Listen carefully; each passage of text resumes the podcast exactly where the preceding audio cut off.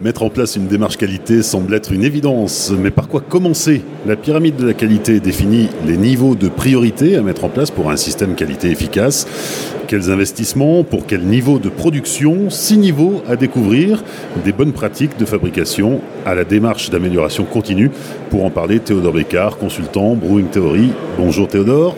Bonjour Olivier. La pyramide de la qualité, vas-y. Alors, la pyramide de la qualité, pour nous, c'est un outil qui nous permet de, euh, de, se projeter dans cette démarche de, qualité, de, mise en place d'un système qualité. Cette pyramide, en fait, c'est un petit peu comme la pyramide de Maslow. Elle va définir quelles sont les priorités euh, en termes d'investissement en temps, en termes d'investissement en argent, en ressources humaines. Euh, et en général, on va du coup valider peu à peu les premiers étages, pour monter progressivement vers les étages un, peu plus importants. Alors évidemment, il faut aussi travailler plusieurs étages en même temps. Alors l'idée, ça va être un petit peu de les présenter très rapidement. Euh, six étages. Six étages, exactement. La pyramide de la qualité. Exactement. Tout ça, on, se répète un petit peu, mais le, premier étage va être finalement ce qu'on appelle les bonnes pratiques de fabrication ou les bonnes pratiques d'hygiène. Alors les bonnes pratiques de fabrication, ça reprend le geste du brasseur, le geste métier, euh, cette capacité à bah, faire une bonne bière, c'est-à-dire une bière qui soit euh, sur la partie hygiène, bah, qui soit, euh, où on respecte tous les processus euh, de, de, CIP, de nettoyage, de, plan de nettoyage, de désinfection. au niveau des gestes métiers, on va être plus par exemple sur la limitation de l'oxydation, sur la bonne conduite du process. Donc ça c'est vraiment la base de la base. pour, maîtriser ces bonnes pratiques de fabrication, bah, ça passe par de la formation, ça passe par la mise en place également de, euh, euh, bah, de plans de nettoyage, de, procédures euh, et finalement de connaissances techniques sur, ce sujet-là. Le deuxième niveau, alors, ce premier niveau-là, il va nous permettre aussi d'aller travailler sur des bières qui vont être stables dans le temps. comment on va maîtriser ces variations pour avoir le même volume, pour avoir la même couleur, pour avoir la même amertume. voilà, et reproduire la même bière. Et reproduire la même bière, tout à fait.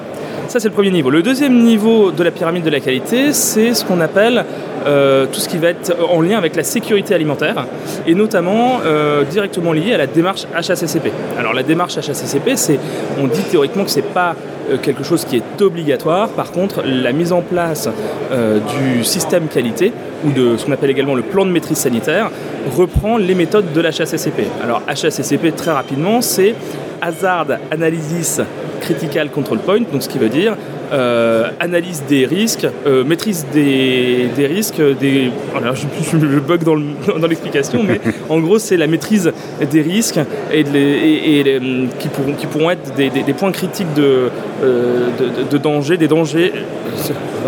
Tu pourras pas couper au montage, c'est vraiment la pire explication du monde, mais on va dire que c'est le stress. Olivier, tu, m'impressionnes. C'est le public. c'est le public, exactement. La foule en délire. Euh, donc c'est la maîtrise des dangers vis-à-vis du consommateur, donc s'assurer euh, euh, à, certains moments du process qu'on ne mette pas en danger le consommateur. Donc ça peut être sur, par exemple, le risque de, mélanger un, produit de désinfection ou un, contaminant avec la bière. Ça va être le risque éventuellement d'avoir un bris de verre au niveau de son soutirage parce qu'on a une bouteille qui explose, comment en fait on identifie ce risque, comment on le maîtrise et comment on fait en sorte de pas euh, de, l'éviter. Donc tout ça c'est vraiment lié à la démarche HACCP. Donc deuxième niveau. Le troisième niveau, ça va être la mise en place de standards euh, de fabrication, ce qu'on appelle aussi en anglais les, SOP. Euh, et là, on va poursuivre cette démarche de qualité, notamment dans la standardisation des produits. Alors ça fait peut-être un petit mot qui fait un petit peu industriel dans le sens, mais qui a beaucoup de sens de se dire précisément euh, qu'est-ce que j'attends de mon produit, euh, qu'est-ce que, en termes de densité, en termes de pH, en termes d'amertume, euh, on, continue aussi sur la stabilité du produit dans le temps, en termes de process. Le quatrième niveau, lui, on rentre dans ce qui va être contrôle des procédés et analyse. Donc, sont, quel investissement je mets en termes d'équipement, d'autocontrôle dans la brasserie? Est-ce que je prends une mesure de pH Si oui, quelle, quelle mesure de pH je fais, avec quelle précision? Quel densimètre par exemple Est-ce que je mets en place en interne des mesures de contrôle de la carbonatation, de l'oxygène dissous voilà, ou du, dosage de l'acidité, ça, ça va être aussi du coup à jauger en fonction de à quel niveau on se place dans son projet brassicole. Parce que si on, commence les premières semaines de brassage, effectivement, la priorité c'est d'avoir un densimètre, un pH mètre, si, la base. Euh, la base. Si on fait de la refermentation de bouteille, par exemple, c'est déjà pas mal. Si par contre euh, on, vient travailler tout ce qui est bière euh, en conditionnement isobarométrique, bon là la mesure de CO2 dissous, c'est un paramètre qui est très important.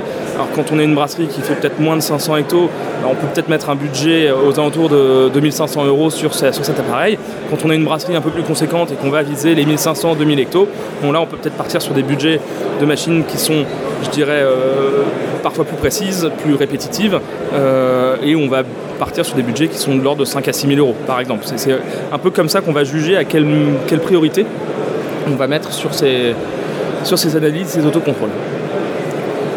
Il nous reste deux étages, si vous avez bien suivi. C'est ça. Euh, vous avez euh, le cinquième et le sixième. Et le cinquième. Alors le cinquième étage, lui, va concerner tout ce qui va être étude vieillissement produit et stabilité dans le temps.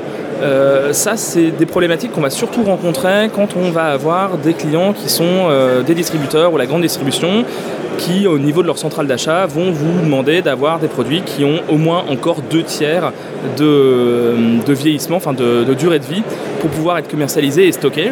Et donc là, il faut être capable de sortir un produit qui puisse tenir pendant une avec une DLUO de, pardon, une DDM de euh, un an et demi à deux ans.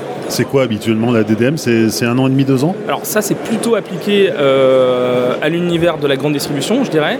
Ensuite, quand on est un, un, brasseur d'une taille, euh, enfin qui ne fait pas forcément de la grande industrie, on peut avoir des, durées de vie qui sont en général de un an, un an et demi.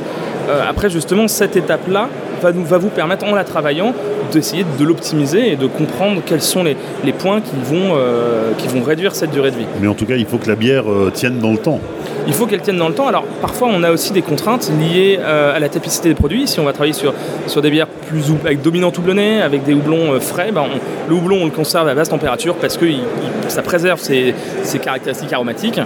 Euh, forcément, la bière, quand on va vraiment mettre en avant le côté houblonné, ben, on sait que à température ambiante, la dégradation des notes aromatiques du houblon est très importante. Donc un stockage à basse température, en tout cas en frigo, est plutôt recommandé certains brasseurs vont même jusqu'à annoncer uniquement 3 mois de date de durabilité minimale sur les bières plutôt houblonnées, parce qu'au-delà de 3 mois, la dégradation de l'aspect aromatique transformera le produit et ne donnera pas ce que le brasseur a voulu mettre en avant dans le produit.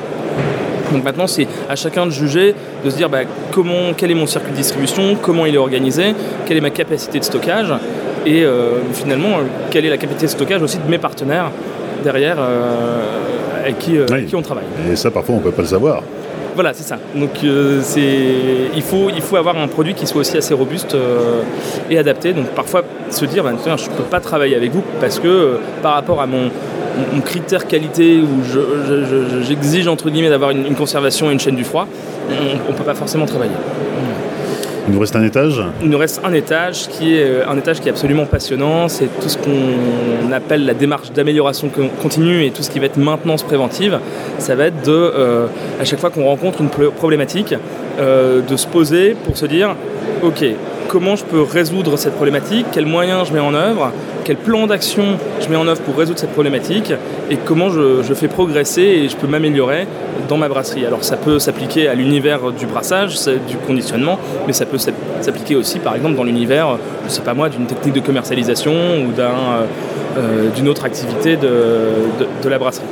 Et maintenance préventive, bah, c'est aussi se concentrer sur euh, à quel moment je soin entre, je prends soin entre guillemets de mes machines pour ne pas se retrouver à faire une grosse série de maintenance une fois par an où ça euh, bloque ma production pendant une semaine, mais plutôt de se dire voilà, je, mets une heure ou deux heures par semaine à venir euh, contrôler, inspecter, nettoyer et, éviter d'avoir un gros problème et, de devoir faire du curatif plutôt que du préventif. Alors pour résumer un petit peu sur cette pyramide, finalement on voit qu'on a six niveaux avec six niveaux de complexité euh, au, fur et à mesure. et il faut bien, il faut bien imaginer que il faut bien évidemment travailler ces six niveaux en même temps. Euh, mais mettre des priorités d'abord sur la base numéro 1 et monter au fur et à mesure. Parce que euh, ne pas faire de contrôle de process parce que c'est le niveau 4, euh, c'est pas forcément une bonne idée. Parce que du coup, si vous arrivez devant, avec nos voisins d'à côté qui sont les douanes, avec une densité finale qui n'est pas maîtrisée, donc un, taux d'alcool qui évolue, forcément derrière ça, ça peut pêcher pour vous. Ouais, donc il faut bien prendre en compte ces, six étapes, ces six euh, niveaux de, contrôle qualité, de, suivi de la qualité, euh, pour euh, tenir dans la durée et en même temps ne pas se torturer parce que c'est pas des choses auxquelles on est confronté peut-être tous les jours, mais c'est sur la durée, c'est dans le temps.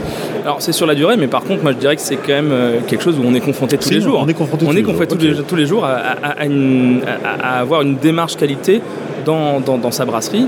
Euh, on parle là ici de qualité plus généralement en process, mais euh, vous avez cette, démarche qualité, vous pouvez l'avoir euh, sur... par exemple, on est certifié Calliope, c'est notre démarche qualité dans notre organisme de formation.